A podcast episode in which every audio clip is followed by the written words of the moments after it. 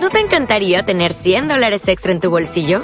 Haz que un experto bilingüe de TurboTax declare tus impuestos para el 31 de marzo y obtén 100 dólares de vuelta al instante. Porque no importa cuáles hayan sido tus logros del año pasado, TurboTax hace que cuenten. Obtén 100 dólares de vuelta y tus impuestos con 100% de precisión. Solo con Intuit TurboTax. Debes declarar para el 31 de marzo. Crédito solo aplicable al costo de la presentación federal con TurboTax Full Service. Oferta sujeta a cambios o cancelación en cualquier momento. 4. El sitio de Gondor. Despertado por Gandalf, Pipín abrió los ojos. Había velas encendidas en el aposento, pues por las ventanas solo entraba una pálida luz crepuscular. El aire era pesado, como si se avecinara una tormenta. ¿Qué hora es? preguntó Pipín, bostezando. La hora segunda ha pasado, le respondió Gandalf. Tiempo de que te levantes y te pongas presentable. Has sido convocado por el señor de la ciudad para instruirte acerca de tus nuevos deberes. ¿Y me servirá el desayuno? No, de eso me he ocupado yo, y no tendrás más hasta el mediodía. Han racionado los víveres. Pipín miró con desconsuelo el panecillo minúsculo y la mezquina, pensó, redondela de manteca, junto a un tazón de leche aguada. ¿Por qué me trajiste aquí? Lo sabes demasiado bien, dijo Gandalf, para alejarte del mal. Y si no te agrada, recuerda que tú mismo te lo buscaste. Pipín no dijo más.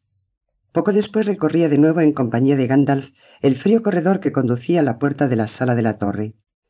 Allí, en una penumbra gris, estaba sentado Denethor, como una araña vieja y paciente, pensó Pipín. Parecía que no se hubiese movido de allí desde la víspera. Le indicó a Gandalf que se sentara, pero a Pipín lo dejó un momento de pie, sin prestarle atención. Al fin el viejo se volvió hacia él. Bien, maese Peregrín. Espero que hayas aprovechado a tu gusto el día de ayer, aunque temo que en esta ciudad la mesa sea bastante más austera de lo que tú desearías. Pipín tuvo la desagradable impresión de que la mayor parte de lo que había dicho o hecho había llegado de algún modo a oídos del señor de la ciudad, y que además muchos de sus pensamientos eran conocidos por todos. No respondió. ¿Qué querrías hacer a mi servicio?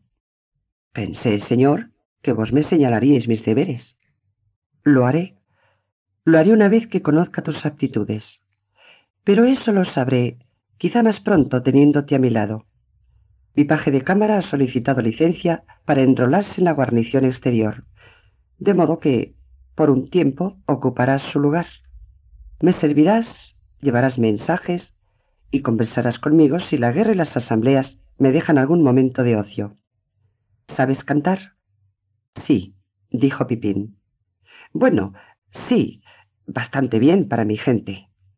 Pero no tenemos canciones apropiadas para grandes palacios y para tiempos de infortunio, señor. Rara vez nuestras canciones tratan de algo más terrible que el viento o la lluvia. Y la mayor parte de mis canciones hablan de cosas que nos hacen reír, o de la comida y la bebida, por supuesto.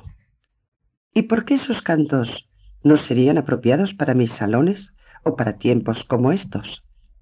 Nosotros, que hemos vivido tantos años bajo la sombra, ¿no tenemos acaso el derecho de escuchar los ecos de un pueblo que no ha conocido un castigo semejante?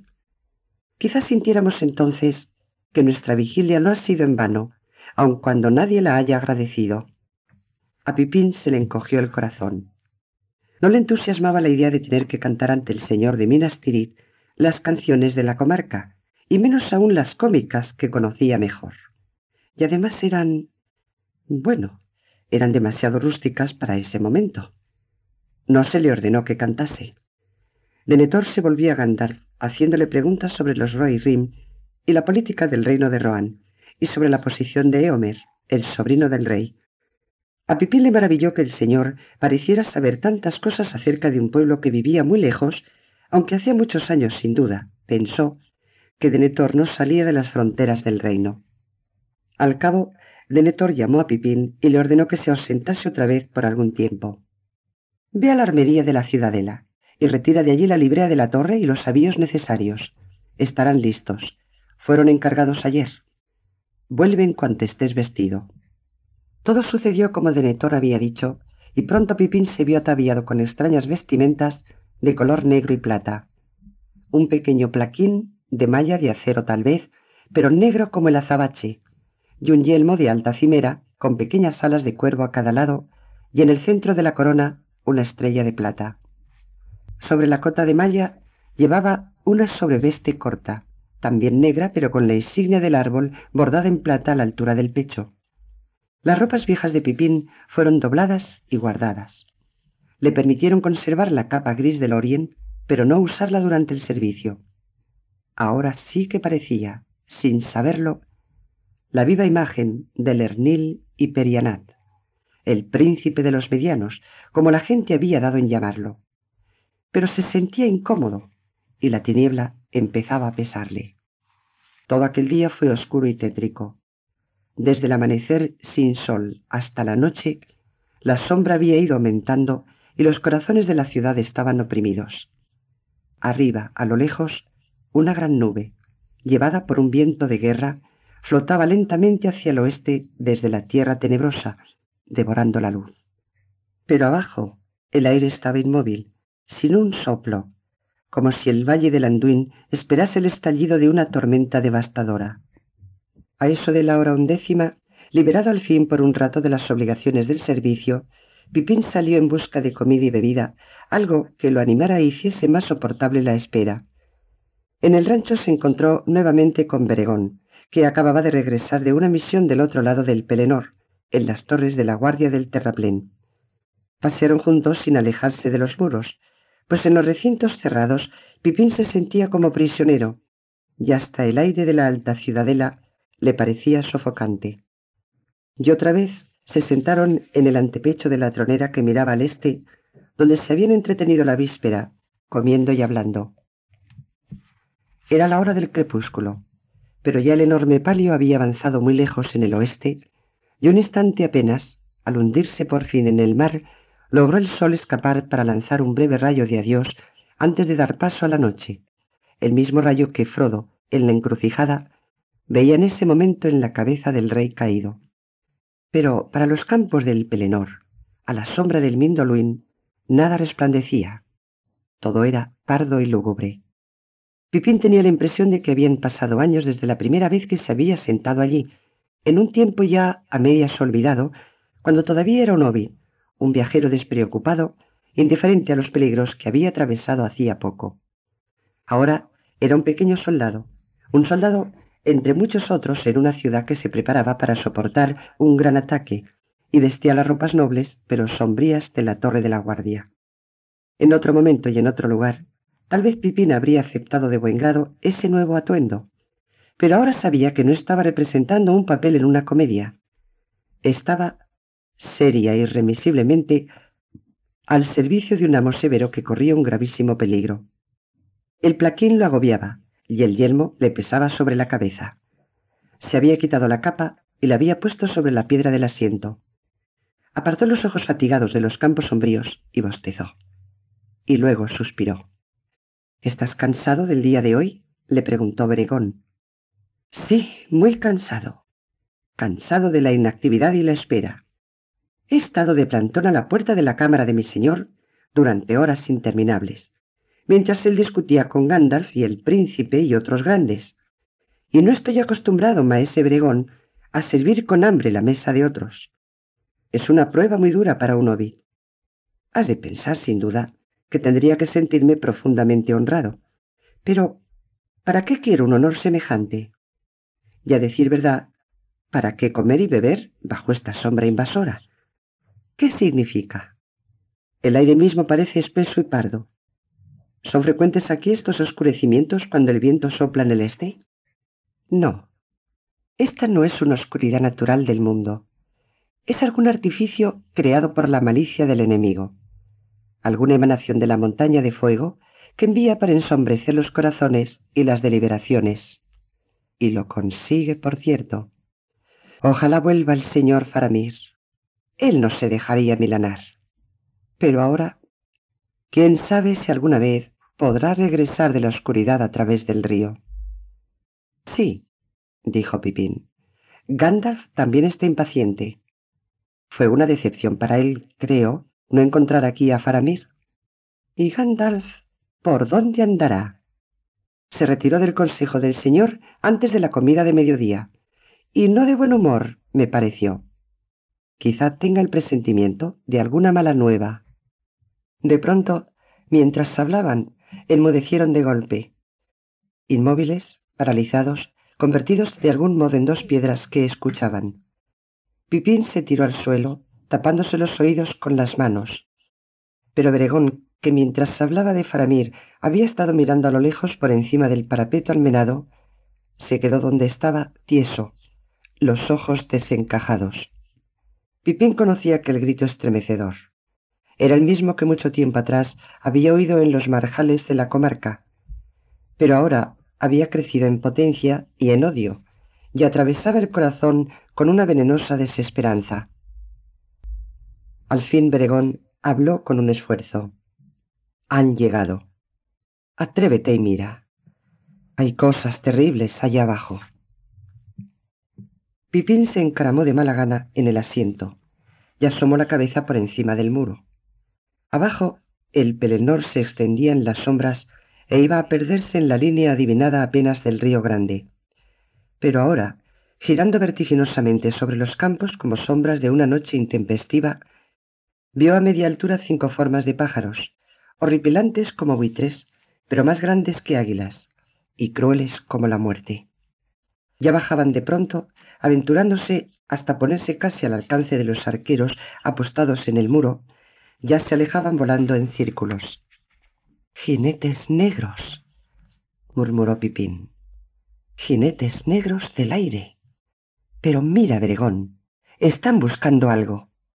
Mira cómo vuelan y descienden siempre hacia el mismo punto. ¿Y no ves algo que se mueve en el suelo? Formas oscuras y pequeñas. Sí, hombres a caballo. Cuatro o cinco. Ah, no lo puedo soportar.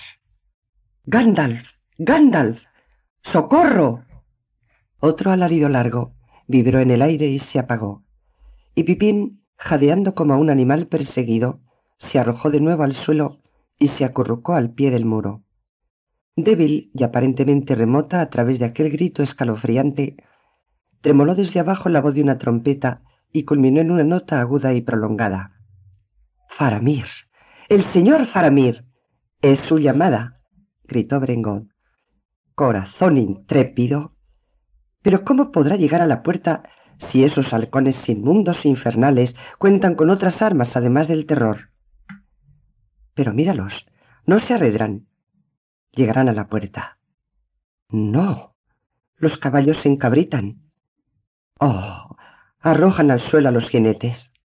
Ahora corren a pie. No, no, no, uno sigue montado, pero retrocede hacia los otros. Tiene que ser el capitán. Él sabe cómo dominar a las bestias y a los hombres. ¡Ay! Una de esas cosas inmundas se lanza sobre él. ¡Socorro! ¡Socorro! Nadie acudirá en su auxilio. ¡Faramir! Y Brengón echó a correr y desapareció en la oscuridad asustado y avergonzado, mientras que Bregón de la Guardia pensaba ante todo en su amado capitán. Pipín se levantó y miró fuera. En ese momento alcanzó a ver un destello de nieve y de plata que venía del norte, como una estrella diminuta que hubiese descendido a los campos sombríos. Avanzaba como una flecha y crecía a medida que se acercaba a los cuatro hombres que huían hacia la puerta. Parecía esparcir una luz pálida, y Pipín tuvo la impresión de que la sombra espesa retrocedía a su paso. Entonces, cuando estuvo más cerca, creyó oír, como un eco entre los muros, una voz poderosa que llamaba. Gandalf. gritó Pipín. Gandalf. Siempre llega en el momento más sombrío. Adelante, adelante. Caballero blanco, Gandalf, Gandalf. gritó con la vehemencia del espectador de una gran carrera, como alentando a un corredor que no necesita la ayuda de exhortaciones. Mas ya las sombras aladas habían advertido la presencia del recién llegado. Una de ellas voló en círculos hacia él, pero a Pipín le pareció ver que Gandalf levantaba una mano y que de ella brotaba como un dardo un haz de luz blanca. El Nazgûl dejó escapar un grito largo y doliente y se apartó. Y los otros cuatro, tras un instante de vacilación, se elevaron en espirales vertiginosas y desaparecieron en el este, entre las nubes bajas. Y por un momento los campos del Pelenor parecieron menos oscuros. Pipín observaba y vio que los jinetes y el caballero blanco se reunían al fin, y se detenían a esperar a los que iban a pie. Grupos de hombres les salían al encuentro desde la ciudad, y pronto Pipín los perdió de vista bajo los muros exteriores y adivinó que estaban trasponiendo la puerta. Sospechando que subirían inmediatamente a la torre, y a ver al senescal, corrió a la entrada de la ciudadela. Allí se le unieron muchos otros que habían observado la carrera y el rescate desde los muros. Pronto en las calles que subían a los círculos exteriores se elevó un gran clamor, y hubo muchos vítores, y por todas partes voceaban y aclamaban los nombres de Faramir y Mitrandir. Pipín vio unas antorchas, y luego dos jinetes que cabalgaban lentamente seguidos por una gran multitud. Uno estaba vestido de blanco, pero ya no resplandecía, pálido en el crepúsculo como si el fuego que ardía en él se hubiese consumido o velado. El otro era sombrío y tenía la cabeza agacha. Desmontaron y mientras los palafreneros se llevaban a Sombra Gris y al otro caballo, avanzaron hacia el centinela de la puerta. Gandalf, con paso firme, el manto gris flotándole a la espalda, y en los ojos un fuego todavía encendido. El otro, vestido de verde, más lentamente, vacilando un poco como un hombre herido o fatigado. Pipín se adelantó entre el gentío y en el momento en que los hombres pasaban bajo la lámpara de la arcada, vio el rostro pálido de Faramir y se quedó sin aliento. Era el rostro de alguien que, asaltado por un miedo terrible o una inmensa angustia, ha conseguido dominarse y recobrar la calma. Orgulloso y grave, se detuvo un momento a hablar con el guardia, y Pipín, que no le quitaba los ojos de encima, vio hasta qué punto se parecía a su hermano Boromir, a quien él había querido desde el principio, admirando la hidalguía y la bondad del gran hombre. De pronto, sin embargo, en presencia de Faramir, un sentimiento extraño que nunca había conocido antes le embargó el corazón. Este era un hombre de alta nobleza, semejante a la que por momentos viera en Aragón, menos sublime quizá, pero a la vez menos imprevisible y remota. Uno de los reyes de los hombres, nacido en una época más reciente, pero tocado por la sabiduría y la tristeza de la antigua raza. Ahora sabía por qué Bregón lo nombraba con veneración. Era un capitán a quien los hombres seguirían ciegamente, a quien él mismo seguiría aun bajo la sombra de las alas negras. Faramir, gritó junto con los otros. Faramir. Y Faramir, advirtiendo el acento extraño del hobbit entre el clamor de los hombres de la ciudad, se dio vuelta y lo miró estupefacto. ¿Y tú de dónde vienes? le preguntó. ¿Un mediano y vestido con la librea de la torre? ¿De dónde? Pero en ese momento Gandalf se le acercó y habló. Ha venido conmigo desde el país de los medianos.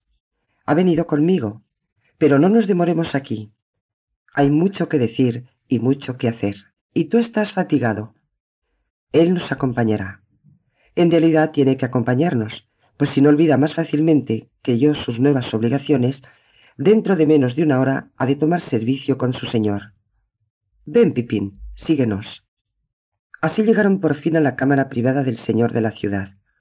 Alrededor de un brasero de carbón de leña habían dispuesto asientos bajos y mullidos, y trajeron vino, y allí Pipín, cuya presencia nadie parecía advertir, de pie detrás del asiento de Denethor, escuchaba con tanta avidez todo cuanto se decía que olvidó su propio cansancio. Una vez que Faramir hubo tomado el pan blanco y bebido un sorbo de vino, se sentó en uno de los asientos bajos a la izquierda de su padre. Un poco más alejado a la derecha de Denethor estaba Gandalf, en un sillón de madera tallada, y al principio parecía dormir. Pues en un comienzo Faramir habló solo de la misión que le había sido encomendada diez días atrás, y traía noticias de Litilien y de los movimientos del enemigo y sus aliados, y narró la batalla del camino en la que los hombres de Harad y la bestia descomunal que los acompañaba fueran derrotados. Un capitán que comunica a un superior sucesos de un orden casi cotidiano, los episodios insignificantes de una guerra de fronteras que ahora parecían vanos y triviales, sin grandeza ni gloria. Entonces, de improviso, Faramir miró a Pipín. Pero ahora llegamos a la parte más extraña, dijo, porque este no es el primer mediano que veo salir de las leyendas del norte para aparecer en las tierras del sur. Al oír esto Gandalf se irguió y se aferró a los brazos del sillón, pero no dijo nada, y con una mirada detuvo la exclamación que estaba a punto de brotar de los labios de Pipín. Denethor observó los rostros de todos y sacudió la cabeza, como indicando que ya había adivinado mucho, aun antes de escuchar el relato de Faramir. Lentamente, mientras los otros permanecían inmóviles y silenciosos, Faramir narró su historia, casi sin apartar los ojos de Gandalf, aunque de tanto en tanto miraba un instante a Pipín, como para refrescarse la memoria. Cuando Faramir llegó a la parte del encuentro con Frodo y su sirviente, y hubo narrado los sucesos de Genetanún, Pipín notó que un temblor agitaba las manos de Gandalf, aferradas como garras a la madera tallada. Blancas parecían ahora y muy viejas. Y Pipín adivinó con un sobresalto que Gandalf, el gran Gandalf, estaba inquieto y que tenía miedo. En la estancia cerrada el aire no se movía.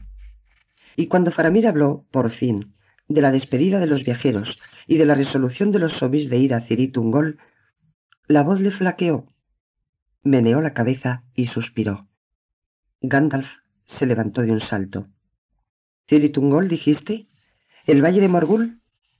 ¿En qué momento, Faramir? ¿En qué momento? ¿Cuándo te separaste de ellos? ¿Cuándo pensaban llegar a ese valle maldito? Nos separamos hace dos días por la mañana. Hay quince leguas de allí al valle del Morgulduin, si siguieron en línea recta hacia el sur, y entonces estarían aún a cinco leguas de la torre maldita. Por muy rápido que hayan ido, no pueden haber llegado antes de hoy, y es posible que aún estén en camino. En verdad, veo lo que temes. Pero la oscuridad no proviene de la aventura de tus amigos. Comenzó ayer al caer la tarde, y ya anoche todo el Itilien estaba envuelto en sombras. Es evidente, para mí, que el enemigo preparaba este ataque desde hace mucho tiempo, y que la hora ya había sido fijada antes del momento en que me separé de los viajeros, dejándolos sin mi custodia. Gandalf iba y venía con paso nervioso por la habitación. Anteayer por la mañana. Casi tres días de viaje. ¿A qué distancia queda el lugar en que os separasteis? Unas veinticinco leguas, abuelo de pájaro. Pero me fue imposible llegar antes. Anoche dormí en Cairandros, la isla larga en el norte del río, donde mantenemos una guarnición, y caballos en nuestra orilla. Cuando vi cerrarse la oscuridad, comprendí que la premura era necesaria, y entonces partí con otros tres hombres que disponían de caballos. El resto de mi compañía lo envié al sur, a reforzar la guarnición de los vados de los Gilead. Espero no haber actuado mal. Miró a su padre. ¿Mal? ¿Por qué lo preguntas? gritó Denethor, y de pronto los ojos le relampaguearon. Los hombres estaban bajo tu mando, ¿O acaso me pides que juzgue todo lo que haces? Tu actitud es humilde en mi presencia, pero hace tiempo ya que te has desviado de tu camino y desoyes mis consejos. Has hablado con tacto y desenvoltura, como siempre, pero ¿crees que no he visto por ventura que tenía los ojos fijos en mi Trandir, tratando de saber si decías lo que era preciso o más de lo conveniente? Es él quien se ha adueñado de tu corazón desde hace mucho tiempo. Hijo mío, tu padre está viejo pero aún no chochea. Todavía soy capaz de ver y de oír igual que antes. Y poco de cuanto has dicho, a medias o callado, es un secreto para mí. Conozco la respuesta de muchos enigmas. Ay, ay, mi pobre Boromir. Si lo que he hecho os desagrada, padre mío, hubiera deseado conocer vuestro pensamiento antes que se me impusiera el peso de tamaña decisión. ¿Acaso eso te habría hecho cambiar de parecer? Estoy seguro de que te habrías comportado de la misma manera. Te conozco bien. Siempre quieres parecer noble y generoso como un rey de los tiempos antiguos, amable y benévolo. Una actitud que cuadraría tal vez a alguien de elevado linaje, si es poderoso y si gobierna en paz. Pero en los momentos desesperados, la benevolencia puede ser recompensada con la muerte. Pues que así sea, dijo Faramir. Que así sea, gritó Denethor pero no sólo con tu muerte, señor Faramir, también con la de tu padre y la de todo tu pueblo, a quien tendrías que proteger ahora que Boromir se ha ido. ¿Desearíais entonces que yo hubiese estado en su lugar? Sí, lo desearía sin duda, porque Boromir era leal para conmigo, no el discípulo de un mago. En vez de desperdiciar lo que le ofrecía la suerte, hubiera recordado que su padre necesitaba ayuda. Me habría traído un regalo poderoso. La reserva de Faramir pareció ceder entonces un momento. Os rogaría, padre mío, que recordéis que fui yo a Litilien y no él. En una oportunidad al menos, y no hace de esto mucho tiempo, prevaleció vuestra decisión. Fue el señor de la ciudad quien le confió a Boromir esa misión. No remuevas la amargura de la copa que yo mismo me he preparado. ¿Acaso no la he sentido ya muchas noches en la lengua, previendo que lo peor está aún en el fondo? Como ahora lo compruebo, por cierto. Ojalá no fuera así. Ojalá ese objeto hubiese llegado a mi poder. Consuélate, dijo Gandalf. En ningún caso te lo hubiera traído Boromir. Está muerto y ha tenido una muerte digna. Que descanse en paz. Pero te engañas. Boromir habría extendido la mano para tomarlo, y ni bien lo hubiera tocado, estaría perdido sin remedio. Lo habría guardado para él, y cuando viniera aquí, no hubiera reconocido a tu hijo. El semblante de Denethor se contrajo en un rictus frío y duro. Encontraste que Boromir era menos dúctil en tus manos, ¿no es verdad? dijo con voz suave. Pero yo que era su padre, digo que me lo hubiera traído. Serás sabio, mi Trandir, pero pese a tus sutilezas, no eres dueño de toda la sabiduría. No siempre los consejos han de encontrarse en los artilugios de los magos o en la precipitación de los locos. En esta materia, mi sabiduría y mi prudencia son más altas de lo que imaginas. ¿Y qué te dice la prudencia? Lo suficiente como para saber que es necesario evitar dos locuras. Utilizarlo es peligroso, y en un momento como este, enviarlo al país mismo del enemigo en las manos de un mediano sin inteligencia, como lo has hecho tú, tú y este hijo mío, es un disparate. ¿Y qué habría hecho el señor de Netor? Ni una cosa ni la otra. Pero con toda seguridad y contra todo argumento, no lo habría entregado a los azares de la suerte, una esperanza que sólo cabe en la mente de un loco, y arriesgarnos así a una ruina total si el enemigo lo recupera. No, hubiera sido necesario guardarlo, esconderlo, ocultarlo en un sitio secreto y oscuro. No hablo de utilizarlo, no, salvo en caso de extrema necesidad, pero sí ponerlo fuera de su alcance, a menos que sufriéramos una derrota tan definitiva que lo que pudiese acontecernos nos fuera indiferente, pues estaríamos muertos. Como es tu costumbre, monseñor, solo piensas en Gondor, dijo Gandalf. Sin embargo, hay otros hombres y otras vidas y tiempos por venir. Y yo, por mi parte, compadezco aún a los esclavos del enemigo. ¿Y dónde buscarán ayuda los otros hombres, si Gondor cae? replicó Denethor. Si yo lo tuviese ahora aquí, guardado en las bóvedas profundas de esta ciudadela, no estaríamos temblando de terror bajo esta oscuridad, temiendo lo peor, y nada entorpecería nuestras decisiones. Si no me crees capaz de soportar la prueba, es porque aún no me conoces. Sin embargo, no te creo capaz, dijo Gandalf. Si hubiera confiado en ti, te lo hubiera enviado para que lo tuvieras aquí, bajo tu custodia, con lo que había ahorrado muchas angustias a mí y a otros. Y ahora Oyéndote hablar, confío menos aún, no más que en Bromir. No, refrena tu ira. En este caso, ni en mí mismo confío. Me fue ofrecido como regalo y lo rechacé. Eres fuerte, Denethor, y capaz aún de dominarte en ciertas cosas. Pero si lo hubiera recibido, te habría derrotado. Aunque estuviese enterrado en las raíces mismas del Mindoluin, te consumiría la mente a medida que vieras crecer la oscuridad, y las cosas peores aún que no tardarán en caer sobre nosotros. Los ojos de Denethor relampaguearon otra vez por un momento, y Pipín volvió a sentir la tensión entre las dos voluntades. Pero ahora las miradas de los dos adversarios le parecían las hojas de dos espadas centelleantes, batiéndose de ojo a ojo. Pipín se estremeció, temiendo algún golpe terrible. Pero de pronto Denethor recobró la calma encogió de hombros. Si yo hubiera, si yo hubiera. Todas esas palabras, todos esos sí, son vanos. Ahora va camino de la sombra, y solo el tiempo dirá lo que el destino prepara para el objeto y para nosotros. En el plazo que aún queda, que no será largo, que todos los que luchan contra el enemigo, cada uno a su manera, se unan, y que conserven la esperanza mientras sea posible, y cuando ya no les quede ninguna, que tengan al menos la entereza necesaria para morir libres. Se volvió a Faramir. ¿Qué piensas de la guarnición de Osgiliad? No es fuerte. Como os he dicho, he enviado allí la compañía de Itilien para reforzarla. No creo que baste. Allí es donde caerá el primer golpe. Lo que les hará falta es un capitán enérgico. A esa guarnición y a muchas otras, dijo Faramir. Ay, si estuviera con vida mi pobre hermano. Yo también lo amaba. Se levantó. ¿Puedo retirarme, padre? Y al decir esto se tambaleó y tuvo que apoyarse en el sillón de su padre. Estás fatigado, ya lo veo, dijo Denethor. Has cabalgado mucho y lejos y bajo las sombras del mal en el aire, me han dicho. No hablemos de eso. No hablaremos, pues.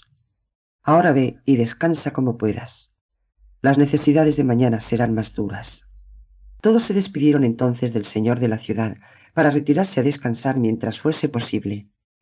Fuera había una oscuridad negra y sin estrellas, mientras Gandalf se alejaba en compañía de Pipín, que llevaba una pequeña antorcha. Hasta que se encontraron a puertas cerradas, no cambiaron una sola palabra. Entonces Pipín tomó al fin la mano de Gandalf.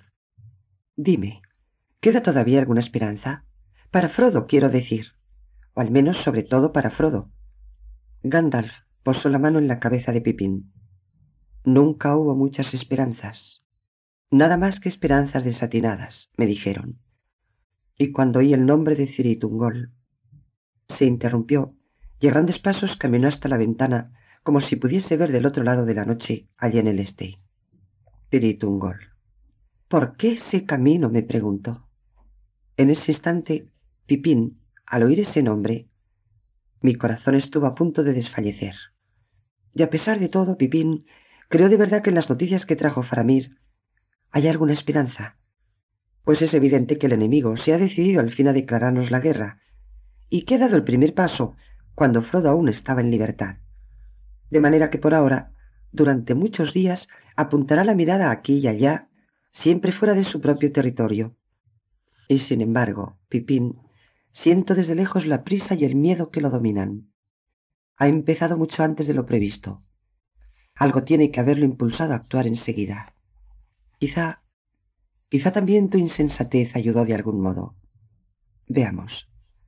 Hace unos cinco días habrá descubierto que derrotamos a Saruman y que nos apoderamos de la piedra.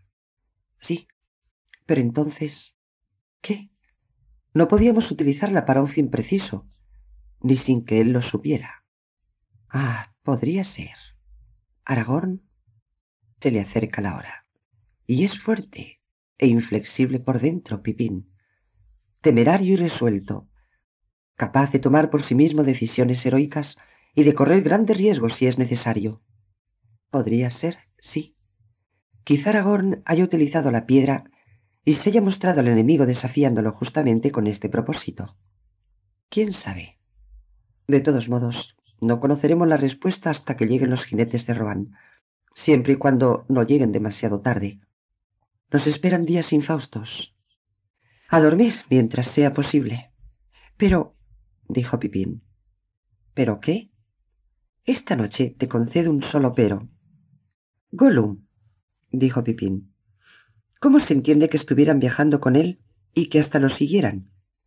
Y me di cuenta de que a Faramir no le gustaba más que a ti el lugar a donde los conducía. ¿Qué pasa? No puedo contestar esa pregunta por el momento.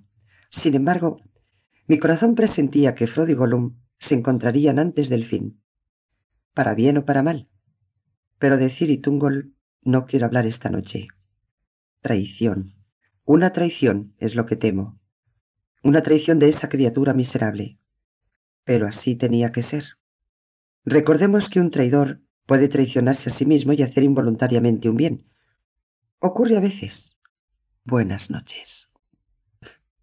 El día siguiente llegó con una mañana semejante a un crepúsculo pardo, y los corazones de los hombres, confortados por el regreso de Faramir, se hundieron otra vez en un profundo desaliento. Las sombras saladas no volvieron a verse en todo el día, pero de vez en cuando, alto sobre la ciudad, se oía un grito lejano que por un momento paralizaba de terror a muchos de los hombres, y los más pusilánimes se estremecían y sollozaban. Y ahora Faramir había vuelto a ausentarse. No le dan ningún sosiego, murmuraban algunos. El señor es demasiado duro con su hijo, y ahora tiene que cumplir los deberes de dos, los suyos propios y los del hermano que no volverá. Y miraban sin cesar hacia el norte y preguntaban ¿Dónde están los jinetes de Rohan? En verdad no era Faramir quien había decidido partir de nuevo, pero el señor de la ciudad presidía el consejo, y ese día no estaba de humor como para prestar oídos al parecer de otros. El consejo había sido convocado a primera hora de la mañana y todos los capitanes habían opinado que en vista del grave peligro que los amenazaba en el sur, la fuerza de Gondor era demasiado débil para intentar cualquier acción de guerra, a menos que por ventura llegasen aún los jinetes de Rohan. Mientras tanto, no podían hacer nada más que guarnecer los muros y esperar. Sin embargo, dijo Denethor, no convendría abandonar a la ligera las defensas exteriores. El Rama Seichor, edificado con tanto esfuerzo, y el enemigo tendrá que pagar caro el cruce del río. No podrá atacar la ciudad ni por el norte de Cairandros, a causa de los pantanos, ni por el sur en las cercanías de Levenín, pues allí el río es muy ancho y necesitaría muchas embarcaciones. Es en Osgiliad donde descargará el golpe, como ya lo hizo una vez cuando Boromir le cerró el paso. Aquello no fue más que una intentona, dijo Faramir. Hoy quizá pudiéramos hacerle pagar al enemigo diez veces nuestras pérdidas, y sin embargo ser nosotros los perjudicados. Pues a él no le importaría perder todo un ejército. Pero nosotros no podemos permitirnos la pérdida de una sola compañía. Y la retirada de las que enviemos lejos sería peligrosa, en caso de una irrupción violenta. ¿Y Cairandros? dijo el príncipe. También Cairandros tendrá que resistir si vamos a defenderos, Gilead. No olvidemos el peligro que nos amenaza desde la izquierda. Los Rohirrim pueden venir o no venir. Pero Faramir nos ha hablado de una fuerza formidable que avanza resueltamente hacia la Puerta Negra.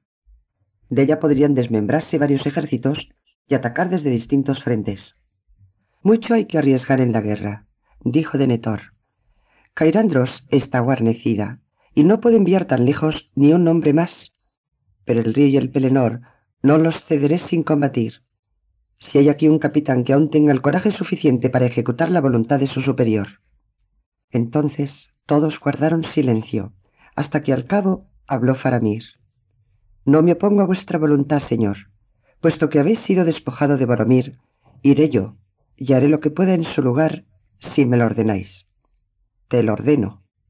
Adiós entonces. Pero si yo volviera un día, tened mejor opinión de mí. Eso dependerá de cómo regreses. Fue Gandalf el último en hablar con Faramir antes de que partiera para el este. No sacrifiques tu vida, ni por temeridad ni por amargura, le dijo.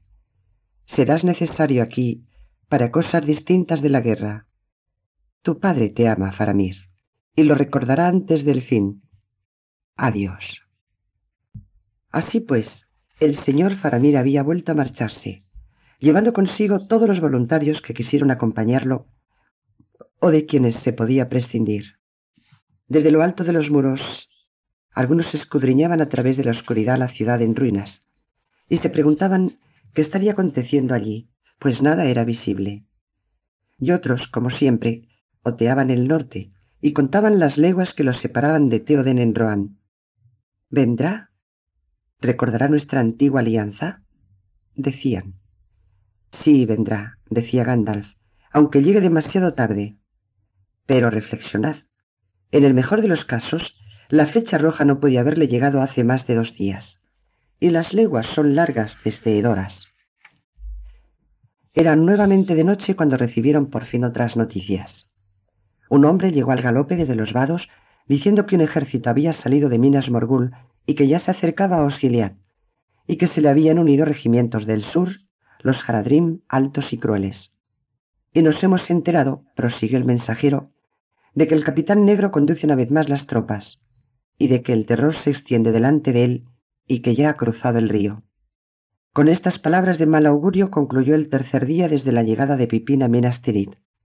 Pocos se retiraron a descansar esa noche, pues ya nadie esperaba que ni siquiera Faramir pudiese defender por mucho tiempo los vados.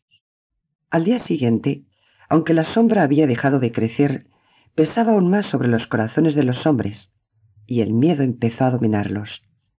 No tardaron en llegar otras malas noticias. El cruce del Anduin estaba ahora en poder del enemigo. Faramir se batía en retirada hacia los muros de Pelenor, reuniendo a todos sus hombres en los fuertes de la explanada. Pero el enemigo era diez veces superior en número. Si acaso decide regresar a través del Pelenor, tendrá el enemigo pisándole los talones, dijo el mensajero. Han pagado caro el paso del río, pero menos de lo que nosotros esperábamos. El plan estaba bien trazado. Ahora se ve que desde hace mucho tiempo estaban construyendo en secreto flotillas de balsas y lanchones al este de Osgiliath. Atravesaron el río como un enjambre de escarabajos. Pero el que nos derrota es el capitán negro. Pocos se atreverán a soportar y afrontar aún el mero rumor de que viene hacia aquí. Sus propios hombres tiemblan ante él y se matarían si él así lo ordenase. En ese caso, allí me necesitan más que aquí, dijo Gandalf. E inmediatamente partió al galope y el resplandor blanco pronto se perdió de vista. Y Pipín permaneció toda esa noche de pie sobre el muro, solo e insomne, con la mirada fija en el este. Apenas habían sonado las campanas, anunciando el nuevo día, una burla en aquella oscuridad sin tregua, cuando Pipín vio que unas llamas brotaban a lo lejos en los espacios indistintos en que se alzaban los muros del Pelenor. Los centinelas gritaron con voz fuerte, y todos los hombres de la ciudad se pusieron en pie de combate. De tanto en tanto se veía ahora un relámpago rojo, y unos fragores sordos atravesaban lentamente el aire inmóvil y pesado. Han tomado el muro, gritaron los hombres. Están abriendo brechas. Ya vienen. ¿Dónde está Faramir? gritó Brengón, aterrorizado. No me digáis que ha caído. Fue Gandalf quien trajo las primeras noticias. Llegó a media mañana con un puñado de jinetes, escoltando una fila de carretas. Estaban cargadas de heridos, todos aquellos que habían podido salvar el desastre de los fuertes de la explanada. Enseguida se presentó ante Denethor. El señor de la ciudad se encontraba ahora en una cámara alta sobre el salón de la Torre Blanca, con Pipín a su lado.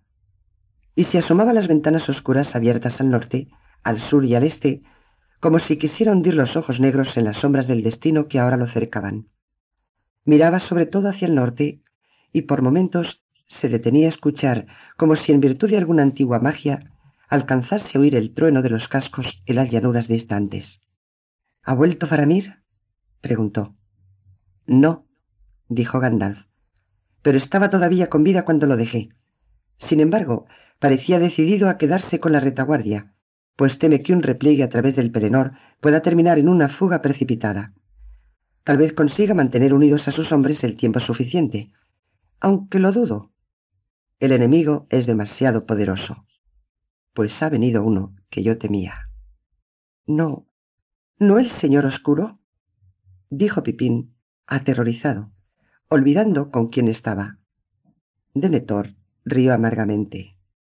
No, todavía no, maese peregrín. No vendrás sino a triunfar sobre mí, cuando todo esté perdido. Él utiliza otras armas, es lo que hacen todos los grandes señores, si son sabios, señor mediano. ¿O por qué crees que permanezco aquí en mi torre, meditando, observando y esperando, y hasta sacrificando a mis hijos? Porque todavía soy capaz de escribir un arma. Se levantó, y se abrió bruscamente el largo manto negro, y he aquí que debajo llevaba una cota de malla y ceñía una espada larga de gran empuñadura en una vaina de plata y azabache. Así he caminado y así duermo ahora desde hace muchos años, a fin de que la edad no me ablande y me amilane el cuerpo. Sin embargo, ahora el señor de Baratur, el más feroz de los capitanes enemigos, se ha apoderado ya de los muros exteriores, dijo Gandalf. Soberano de Anmar en tiempos pasados, hechicero, espectro, servidor del anillo, señor de los Nazgûl, lanza de terror en la mano de Sauron, sombra de desesperación. Entonces, Mitrandir, tuviste un enemigo digno de ti, dijo Denethor. En cuanto a mí, he sabido desde hace tiempo quién es el gran capitán de los ejércitos de la Torre Oscura. ¿Has regresado solo para decirme eso? ¿No será acaso que te retiraste al tropezar con alguien más poderoso que tú? Pipín tembló, temiendo que en Gandalf se encendiese una cólera súbita, pero el temor era infundado. Tal vez, respondió Gandalf serenamente, pero aún no ha llegado el momento de poner a prueba nuestras fuerzas. Y si las palabras pronunciadas en los días antiguos dicen la verdad, no será la mano de ningún hombre la que habrá de abatirlo, y el destino que le aguarda es aún ignorado por los sabios. Como quiera que sea, el capitán de la desesperación no se apresura todavía a adelantarse. Conduce en verdad a sus esclavos de acuerdo con las normas de la prudencia que tú mismo acabas de enunciar, desde la retaguardia, enviándolos delante de él en una cometida de locos. No, he venido ante todo a custodiar a los heridos que aún pueden sanar. Porque ahora hay brechas todo a lo largo de ramas, y el ejército de Morgul no tardará en penetrar por distintos puntos. Dentro de poco habrá que una batalla campal. Es necesario preparar una salida, que sea de hombres montados. En ello se apoya nuestra breve esperanza, pues sólo de una cosa no está bien provisto el enemigo. Tiene pocos jinetes. Nosotros también. Si ahora viniesen los de Rohan, el momento sería oportuno. Quizá antes veamos llegar a otros, dijo Gandalf. Ya se nos han unido muchos fugitivos de Cairandros. La isla ha caído. Un nuevo ejército ha salido por la Puerta Negra y viene hacia aquí a través del norte. Algunos te han acusado, Mitrandir, de complacerte en traer malas nuevas. Pero para mí, esta ya no es nueva. La supe ayer, antes del caer de la noche. Y en cuanto a la salida, ya había pensado en eso. Descendamos. Pasaba el tiempo. Los vigías apostados en los muros vieron al fin la retirada de las compañías exteriores. Al principio iban llegando en grupos pequeños y dispersos. Hombres extenuados y a menudo heridos que marchaban en desorden. Algunos corrían como escapando a una persecución. A lo lejos, en el este, vacilaban unos fuegos distantes, que ahora parecían extenderse a través de la llanura. Ardían casas y graneros. De pronto desde muchos puntos empezaron a correr unos arroyos de llamas rojas que serpeaban en la sombra, y todos iban hacia la línea del camino ancho que llevaba desde la puerta hasta Osgiliath. El enemigo, murmuraron los hombres. El dique ha cedido. Allí vienen como un torrente por las brechas y traen antorchas. ¿Dónde están los nuestros? Según la hora, la noche se acercaba, y la luz era tan mortecina que ni aun los hombres de buena vista de la ciudadela llegaban a distinguir lo que acontecía en los campos, excepto los incendios que se multiplicaban, y los ríos de fuego que crecían en longitud y rapidez. Por fin, a menos de una milla de la ciudad, apareció a la vista una columna más ordenada. Marchaba sin correr, en filas todavía unidas. Los vigías contuvieron el aliento. Faramir ha de venir con ellos, dijeron. Él sabe dominar a los hombres y las bestias. Aún puede conseguirlo. Ahora la columna estaba a apenas un cuarto de milla. Tras ellos, saliendo de la oscuridad, galopaba un grupo reducido de jinetes, todo cuanto quedaba de la retaguardia. Otra vez acorralados, se volvieron para enfrentar las líneas de fuego cada vez más próximas. De improviso hubo un tumulto de gritos feroces. Una horda de jinetes del enemigo se lanzó hacia adelante. Los arroyos de fuego se transformaron en torrentes rápidos fila tras fila de orcos que llevaban antorchas encendidas, y sureños feroces que blandían estandartes rojos y daban gritos destemplados, y se adelantaban a la columna que se batía en retirada y le cerraban el paso. Y con un alarido de las sombras aladas se precipitaron cayendo del cielo tenebroso. Los Nadgul que se inclinaban hacia adelante, preparados para matar. La retirada se convirtió en una fuga. Ya unos hombres rompían filas, huyendo aquí y allá arrojando las armas, gritando de terror, rodando por el suelo. Una trompeta sonó entonces en la ciudadela y Denethor dio por fin la orden de salida. Cobijados a la sombra de la puerta y bajo los muros elevados, los hombres habían estado esperando esa señal. Todos los jinetes que quedaban en la ciudad. Ahora avanzaron en orden y enseguida apresuraron el paso, y en medio de un gran clamor corrieron al galope hacia el enemigo.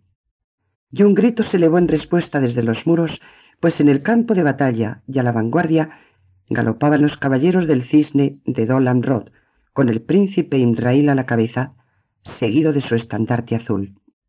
Amrod por Gondor, gritaban los hombres. Amrod por Faramir. Como un trueno cayeron sobre el enemigo, atacándolo por los flancos. Pero un jinete se adelantó a todos, rápido como el viento entre la hierba. Iba montado en sombra gris y resplandecía. Una vez más sin velos, y de la mano alzada le brotaba una luz. Los Nazgûl chillaron y se alejaron rápidamente, pues no estaba todavía allí el capitán para desafiar el fuego blanco de este enemigo. Tomadas por sorpresa mientras corrían, las hordas de Morgul se desbandaron, dispersándose como chispas al viento. La columna que se batía en retirada dio media vuelta y se lanzó gritando contra el enemigo. Los perseguidos eran ahora perseguidores. La retirada era ahora un ataque. El campo de batalla quedó cubierto de orcos y hombres abatidos, y las antorchas, abandonadas en el suelo, crepitaban y se extinguían en acres humaredas, y la caballería continuó avanzando. Sin embargo, Denethor no les permitió ir muy lejos. Aunque habían hackeado al enemigo, por el momento obligándolo a replegarse, un torrente de refuerzos avanzaba ya desde el este. La trompeta sonó otra vez, la señal de la retirada. La caballería de Gondor se detuvo, y detrás las compañías de campaña volvieron a formarse. Pronto regresaron marchando, y entraron en la ciudad, pisando con orgullo, y con orgullo los contemplaba la gente, y los saludaba dando gritos de alabanza, aunque todos estaban acongojados, pues las compañías habían sido diezmadas. Faramir había perdido un tercio de sus hombres. ¿Y dónde estaba Faramir? Fue el último en llegar. Ya todos sus hombres habían entrado. Ahora regresaban los caballeros del cisne, seguidos por el estandarte de Dolan Rod y el príncipe. Y en los brazos del príncipe, sobre la cruz del caballo, el cuerpo de un pariente, Faramir, hijo de Denethor, recogido en el campo de batalla. Faramir. Faramir. gritaban los hombres y lloraban por las calles. Pero Faramir no le respondía, y a lo largo del camino sinuoso lo llevaron a la ciudadela a su padre. En el momento mismo en que los Nazgûl huían del ataque del caballero blanco, un dardo mortífero había alcanzado a Faramir, que tenía acorralado a un jinete, uno de los campeones de Arad. Faramir se había caído del caballo. Solo la carga de Dolan había conseguido salvarlo de las espadas rojas de las tierras del sur, que sin duda lo habrían atravesado mientras yacía en el suelo. El príncipe Imrail llevó a Faramir a la Torre Blanca y dijo, Tu hijo ha regresado, señor, después de grandes hazañas, y narró todo cuanto había visto. Pero Denethor se puso de pie y miró el rostro de Faramir, y no dijo nada. Luego ordenó que preparasen un lecho en la estancia y que acostaran en él a Faramir, y que se retirasen.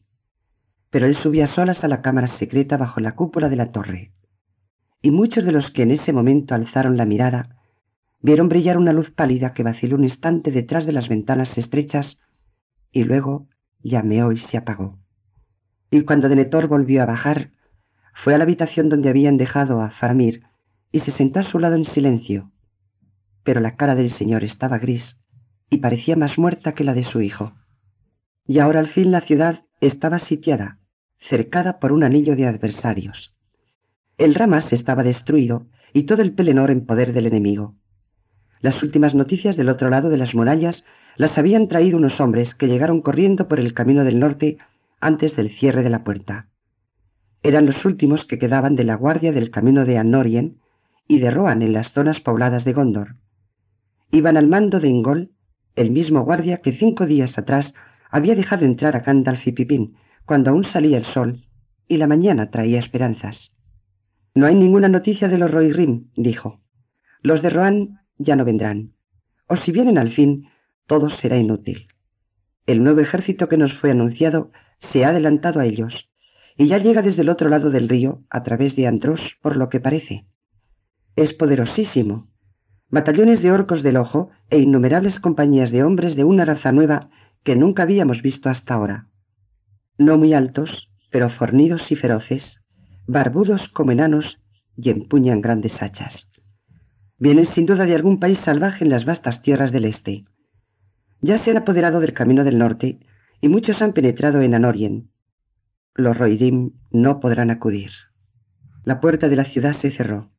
Durante toda la noche, los centinelas apostados en los muros oyeron los rumores del enemigo que iba de un lado a otro, incendiando campos y bosques, traspasando con las lanzas a todos los hombres que encontraban delante, vivos o muertos. En aquellas tinieblas era imposible saber cuántos habían cruzado ya el río. Pero cuando la mañana, o una sombra mortecina, asomó sobre la llanura, entendieron que ni siquiera en el miedo de la noche habían exagerado el número. Las compañías en marcha cubrían toda la llanura, y en aquella oscuridad, y hasta donde los ojos alcanzaban a ver, grandes campamentos de tiendas negras o de un rojo sombrío, como inmundas excrescencias de hongos, brotaban alrededor de la ciudad sitiada.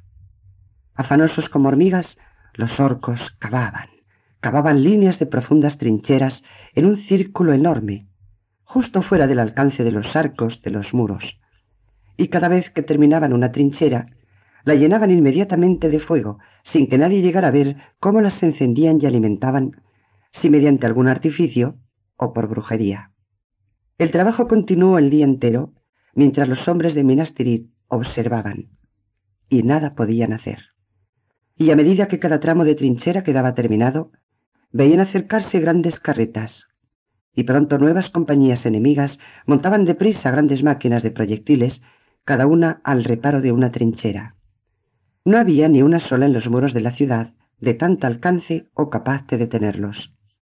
Al principio los hombres se rieron, pues no les temían demasiado a tales artilugios.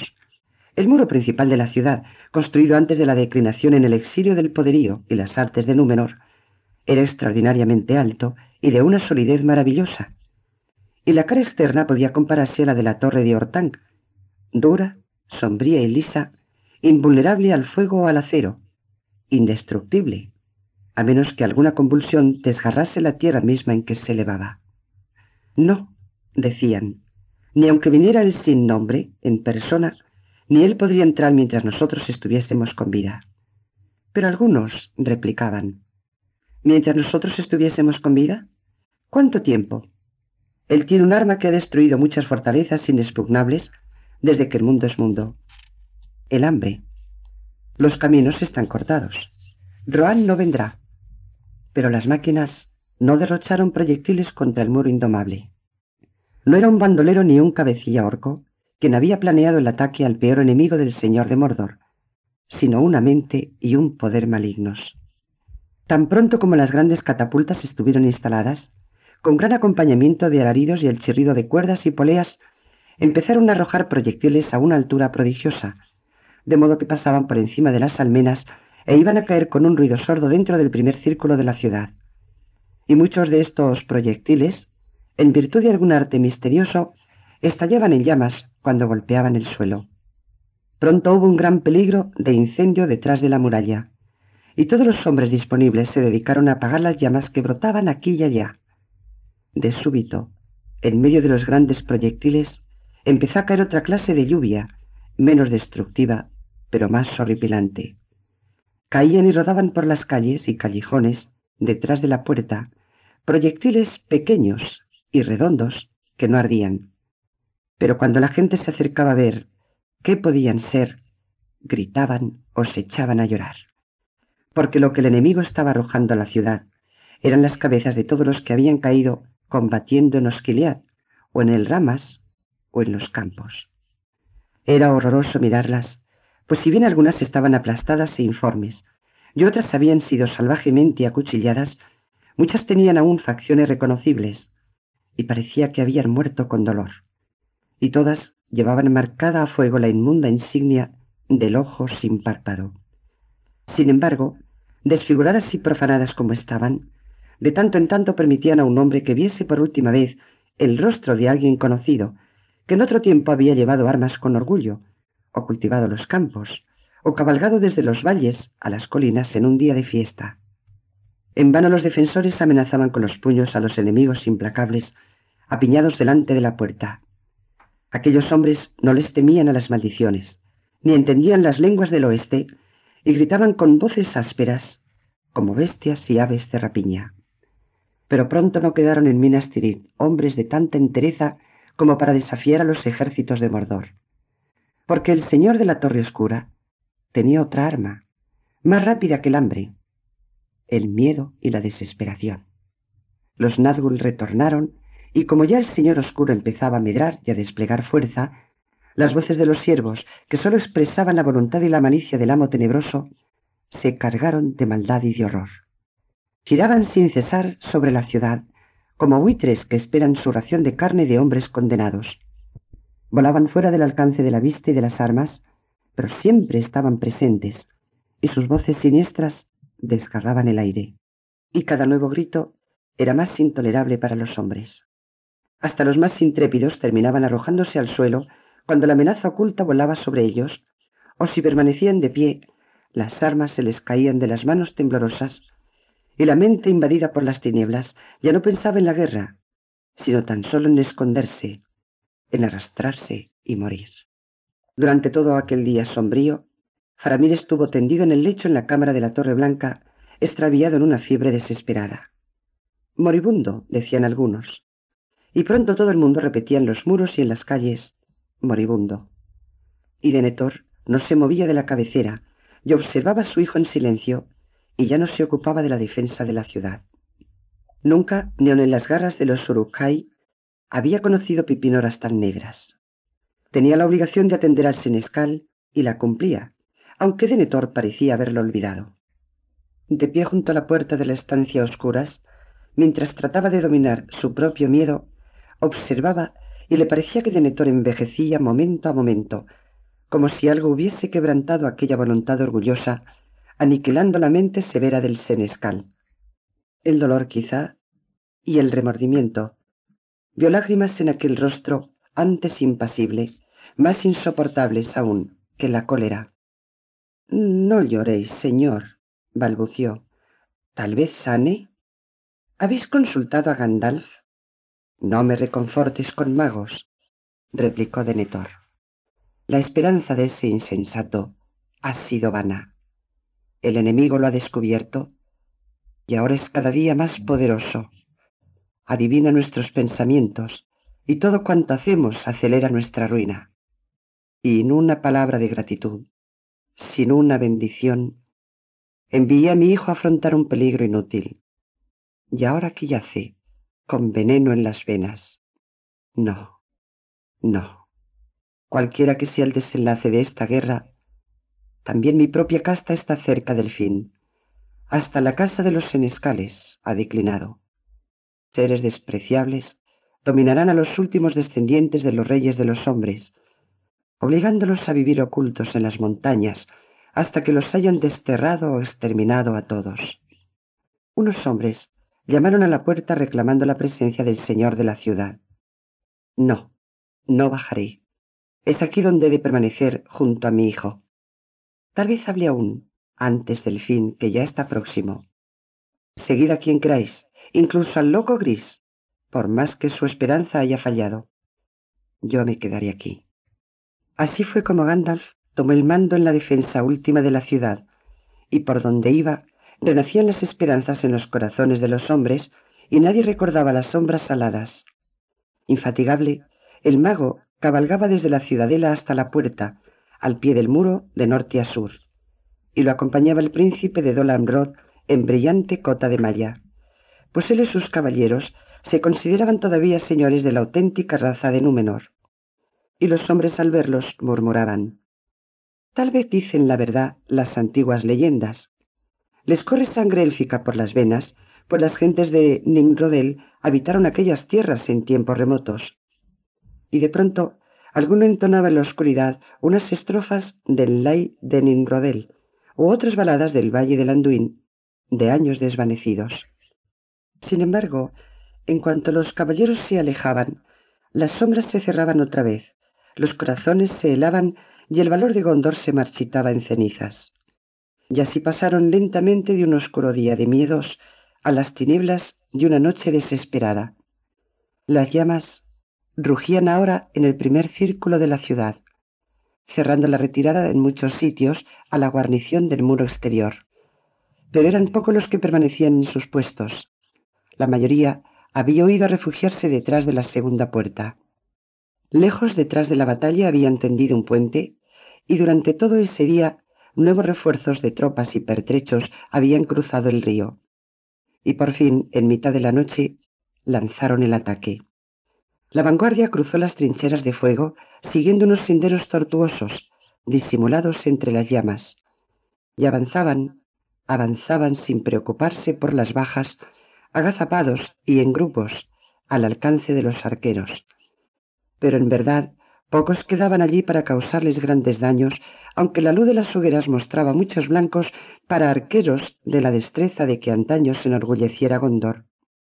Entonces al darse cuenta de que el valor de la ciudad ya había sido aniquilado, el capitán oculto presionó un poco más. Lentamente, las grandes torres de asedio construidas en Osgiliad avanzaron en las tinieblas. Otra vez subieron a la cámara de la Torre Blanca los mensajeros. Y como necesitaban ver con urgencia al señor de la ciudad, Pipín los dejó pasar. Denethor, que no apartaba los ojos del rostro de Faramir, volvió lentamente la cabeza y los observó en silencio. El primer círculo de la ciudad está en llamas, señor. ¿Cuáles son vuestras órdenes? Aún sois el señor Isenescal. No todos obedecen a Mitrandir. Muchos abandonan los muros, dejándolos indefensos. ¿Por qué? ¿Por qué huyen los imbéciles? Puesto que arder en la hoguera es inevitable, más vale arder antes que después. Volved al fuego del holocausto. Y yo, también yo iré ahora a mi pira mi pira. No habrá tumbas para Denethor y para Faramir. No tendrán sepultura. No conocerán el lento y largo sueño de la muerte embalsamada. Antes que ningún navío zarpe hacia aquí desde el oeste, nos habremos consumido en la hoguera como reyes paganos. El oeste ha fallado. Volved y sacrificaos en la hoguera. Sin una reverencia, ni una palabra de respuesta, los mensajeros dieron media vuelta y huyeron. Entonces Denethor se levantó y soltó la mano afibrada de Faramir, que tenía entre las suyas. Ella está ardiendo, ardiendo, dijo con tristeza. La morada de su espíritu se derrumba. Y luego, acercándose a Pipín con pasos silenciosos, lo miró largamente. Adiós. Adiós, peregrín hijo de paladín. Breve ha sido tu servicio y terminará pronto. Te libero de lo poco que queda. Vete ahora y muere en la forma que te parezca más digna, y con quien tú quieras, hasta con ese amigo loco que te ha arrastrado a la muerte. Llama a mis servidores y márchate. Adiós. No os diré adiós, mi señor, dijo Pipín, hincando la rodilla. Y de improviso, reaccionando otra vez como el hobbit que era, se levantó rápidamente y miró al anciano en los ojos. Acepto vuestra licencia, señor, porque en verdad quisiera ver a Gandalf. Pero no es un loco, y hasta que él no desespere de la vida, yo no pensaré en la muerte. Mas de mi juramento y de vuestro servicio, no deseo ser liberado mientras vos sigáis con vida. Y si finalmente entran en la ciudadela, espero estar aquí junto a vos y merecer quizá las armas que me habéis dado. Haz lo que mejor te parezca, señor mediano. Pero mi vida está destrozada. Haz venir a mis servidores. Y se volvió de nuevo a Faramir. Pipín salió y llamó a los servidores. Seis hombres de la casa, fuertes y hermosos. Sin embargo, temblaron al ser convocados. Pero Denethor les rogó con voz serena que pusieran mantas tibias sobre el lecho de Faramir y que lo levantasen. Los hombres obedecieron, y alzando el lecho, lo sacaron de la cámara. Avanzaban lentamente para perturbar lo menos posible al herido, y Denethor los seguía encorvado ahora sobre un bastón, y tras él iba Pipín. Salieron de la Torre Blanca como si fueran a un funeral y penetraron en la oscuridad. Un resplandor mortecino iluminaba desde abajo el espeso palio de las nubes. Atravesaron lentamente el patio amplio y a una palabra de Denethor se detuvieron junto al árbol marchito. Excepto los rumores lejanos de la guerra allá abajo en la ciudad, todo era silencio, y oyeron el triste golpeteo del agua que caía gota a gota de las ramas muertas al estanque sombrío. Luego marcharon otra vez y traspusieron la puerta de la ciudadela ante la mirada estupefacta y anonadada del guardia. Y doblando hacia el oeste, llegaron por fin a una puerta en el muro trasero del círculo sexto. Fenjolin la llamaban, porque siempre estaba cerrada excepto en tiempos de funerales, y sólo el señor de la ciudad podía utilizarla, o quienes llevaban la insignia de las tumbas y cuidaban las moradas de los muertos. Del otro lado de la puerta, un sendero sinuoso descendía en curvas hasta la angosta lengua de tierra a la sombra de los precipicios del Mindoluín, donde se alzaban las mansiones de los reyes muertos y de sus senescales. Un portero que estaba sentado en una casilla al borde del camino acudió con miedo en la mirada, llevando en la mano una linterna. A una orden del señor de Netor, quitó los cerrojos y la puerta se deslizó hacia atrás en silencio. Y luego de tomar la linterna de manos del portero, todos entraron. Había una profunda oscuridad en aquel camino flanqueado de muros antiguos y parapetos de numerosos balustres que se agigantaban a la trémula luz de la linterna. Escuchando los lentos ecos de sus propios pasos, descendieron. Descendieron hasta que llegaron por último a la calle del silencio, Razdinen, entre cúpulas pálidas, salones vacíos y efigies de hombres muertos en días lejanos, y entraron en la casa de los senescales y depositaron la carga. Allí Pipín, mirando con inquietud alrededor, vio que se encontraba en una vasta cámara abovedada, tapizada de algún modo por las grandes sombras que la pequeña linterna proyectaba sobre las paredes, recubiertas de oscuros sudarios. Se alcanzaban a ver en la penumbra numerosas hileras de mesas, esculpidas en mármol, y en cada mesa yacía una forma dormida, con las manos cruzadas sobre el pecho, la cabeza descansando en una almohada de piedra. Pero una mesa cercana era amplia y estaba vacía. A una señal de Denetor, los hombres depositaron sobre ella a Faramir y a su padre lado a lado, envolviéndolos en un mismo lienzo. Y allí permanecieron inmóviles, la cabeza gacha, como plañideras junto a un lecho mortuorio, Denetor habló entonces en voz baja. Aquí esperaremos, pero no mandéis llamar a los embalsamadores. Traednos pronto leña para quemar y disponerla alrededor y debajo de nosotros y rociadla con aceite. Y cuando yo os lo ordene, arrojaréis una antorcha. Haced esto y no me digáis una palabra más. Adiós. Con vuestro permiso, señor, dijo Pipín, y dando media vuelta, huyó despavorido de la casa de los muertos. Pobre Faramir, pensó. Tengo que encontrar a Gandalf. Pobre Faramir. Es muy probable que más necesite medicinas que lágrimas. Ay, ¿dónde podré encontrar a Gandalf? En lo más reñido de la batalla, supongo. Y no tendrá tiempo para perder con moribundos o con locos. Al llegar a la puerta, se volvía uno de los servidores que había quedado allí de guardia. Vuestro amo no es dueño de sí mismo. Actúa con lentitud. No traigáis fuego aquí mientras Faramir continúe con vida. No hagáis nada hasta que venga Gandalf. ¿Quién es entonces el amo de Minas Tirith? respondió el hombre. ¿El señor de Netor o el peregrino gris?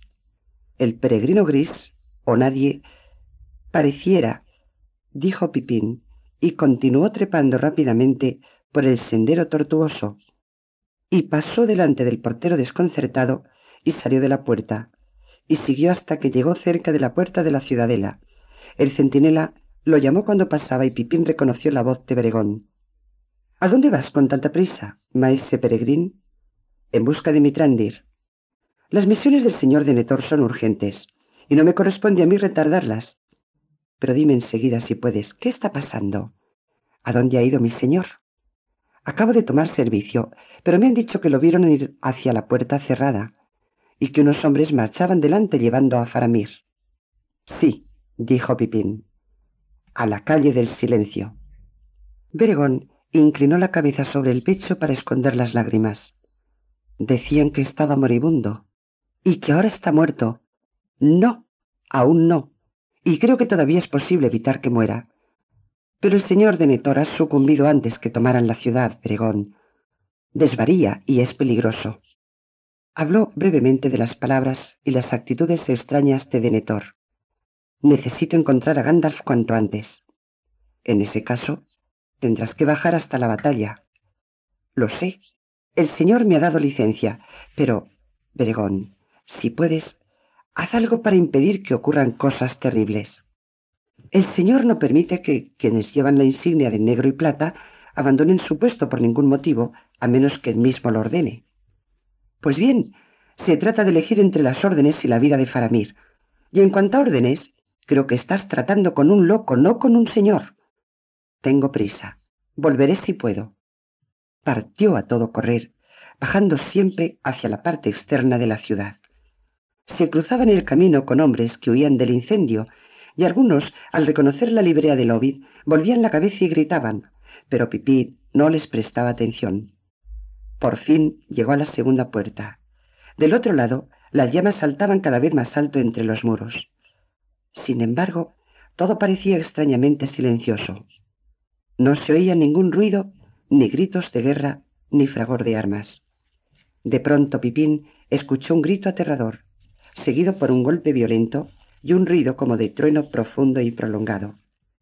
Obligándose a avanzar, no obstante, el acceso de miedo y horror que por poco lo hizo caer de rodillas, Pipín volvió al último recodo y desembocó en la plaza detrás de la puerta de la ciudad. Y allí se detuvo como fulminado por el rayo. Había encontrado a Gandalf, pero retrocedió precipitadamente y se agazapó ocultándose en la sombra. Desde que comenzara en mitad de la noche, la gran acometida había proseguido sin interrupción. Los tambores retumbaban. Una tras otra, en el norte y en el sur, nuevas compañías enemigas asaltaban los muros. Unas bestias enormes, que a la luz trémula y roja parecían verdaderas casas ambulantes, los Numakil de los Arad, arrastraban enormes torres y máquinas de guerra a lo largo de los senderos y entre las llamas. Pero al capitán no le preocupaba lo que hicieran ni las bajas que pudieran sufrir. Su único propósito era poner a prueba la fuerza de la defensa y mantener a los hombres de Gondor ocupados en sitios dispersos. El blanco de la embestida más violenta era la puerta de la ciudad. Por muy resistente que fuese, forjada en acero y hierro y custodiada por torres y bastiones de piedra inexpugnables, la puerta era la llave, el punto débil de aquella muralla impenetrable y alta. Se oyó más fuerte el redoble de los tambores. Las llamas saltaban por doquier. A través del campo reptaban unas grandes máquinas y en medio de ellas avanzaba un ariete de proporciones gigantescas, como un árbol de los bosques de cien pies de longitud, balanceándose sobre unas cadenas poderosas. Largo tiempo les había llevado forjarlo en las sombrías fraguas de Mordor, y la cabeza horrible, fundida en acero negro, reproducía la imagen de un lobo enfurecido y portaba maleficios de ruina. Gron lo llamaban en memoria del martillo infernal de los días antiguos. Arrastrado por las grandes bestias y custodiado por orcos, unos trolls de las montañas avanzaban detrás, listos para manejarlo en el momento preciso. Sin embargo, alrededor de la puerta la defensa era muy fuerte, pues allí resistían los caballeros del Domnanrod y los hombres más intrépidos de la guarnición. La lluvia de dardos y proyectiles arreciaba. Las torres de asedio se desplomaban o ardían, consumiéndose como antorchas. Todo alrededor de los muros, a ambos lados de la puerta, una espesa capa de despojos y cadáveres cubría el suelo. Pero la violencia del asalto no cejaba, y como impulsados por alguna locura, nuevos refuerzos se precipitaban sobre los muros. Y Grón seguía avanzando. La cobertura del ariete era invulnerable al fuego, y si de tanto en tanto una de las grandes bestias que lo arrastraba enloquecía y pisoteaba a muerte a los innumerables orcos que lo custodiaban, quitaban los cuerpos del camino y nuevos orcos corrían a reemplazar a los muertos. Y Grón seguía avanzando. Los tambores redoblaban rápidamente ahora. De pronto, sobre las montañas de muertos, apareció una sombra horrenda. Un jinete, alto, encapuchado, envuelto en una capa negra, Indiferente a los dardos, avanzó lentamente sobre los cadáveres. Se detuvo y blandió una espada larga y pálida. Y al verlo, un gran temor se apoderó de todos, defensores y enemigos por igual. Los brazos de los hombres cayeron a los costados, y ningún arco volvió a silbar. Por un instante, Todo fue inmovilidad y silencio. Batieron y redoblaron los tambores. En una fuerte embestida, unas manos enormes empujaron a Grón hacia adelante. Llegó a la puerta. Se sacudió. Un gran estruendo resonó en la ciudad, como un trueno que corre por las nubes. Pero las puertas de hierro y los montantes de acero resistieron el golpe. Entonces el capitán negro se irguió sobre los estribos y gritó con una voz espantosa, pronunciando en alguna lengua olvidada palabras de poder y terror, destinadas a lacerar los corazones y las piedras. Tres veces gritó, tres veces retumbó contra la puerta el gran ariete, y al recibir el último golpe, la puerta de Gondor se rompió. Como al conjuro de algún maleficio siniestro, estalló y voló por el aire. Hubo un relámpago enceguecedor y los batientes cayeron al suelo rotas en mil pedazos. El señor de los Nazgûl entró a caballo en la ciudad. Una gran forma negra recortada contra las llamas, agigantándose en una inmensa amenaza de desesperación. Así pasó el señor de los Nazgûl bajo la arcada que ningún enemigo había franqueado antes. Y todos huyeron ante él, todos menos uno. Silencioso e inmóvil, aguardando en el espacio que precedía la puerta, estaba Gandalf montado en sombra gris. Sombra gris que desafiaba el terror, impávido, firme como una imagen tallada en Rat-Tinen, único entre los caballos libres de la tierra. No puedes entrar aquí, dijo Gandalf, y la sombra se detuvo. Vuelve al abismo preparado para ti. Vuelve. Húndete en la nada que te espera, a ti y a tu amo. Vete. El jinete negro se echó hacia atrás la capucha, y todos vieron con asombro una corona real. Pero ninguna cabeza visible la sostenía. Las llamas brillaban, rojas, entre la corona y los hombros anchos y sombríos envueltos en la capa. Una boca invisible estalló en una risa sepulcral. Viejo loco, ha llegado mi hora. ¿No reconoces a la muerte cuando la ves? Muere y maldice en vano. Y al decir esto, levantó en alto la hoja y del filo brotaron unas llamas. Gandalf no se movió, y en ese instante, lejano en algún patio de la ciudad, cantó un gallo. Un canto claro y agudo, ajeno a la guerra y a los maleficios, de bienvenida a la mañana que en el cielo más allá de las sombras de la muerte, llegaba con la aurora. Y como en respuesta se elevó en la lejanía otra nota. Cuernos, cuernos, cuernos. Los ecos resonaban débiles en los flancos sombríos del Mindoluin. Grandes cuernos del norte soplados con una fuerza salvaje. Al fin había llegado.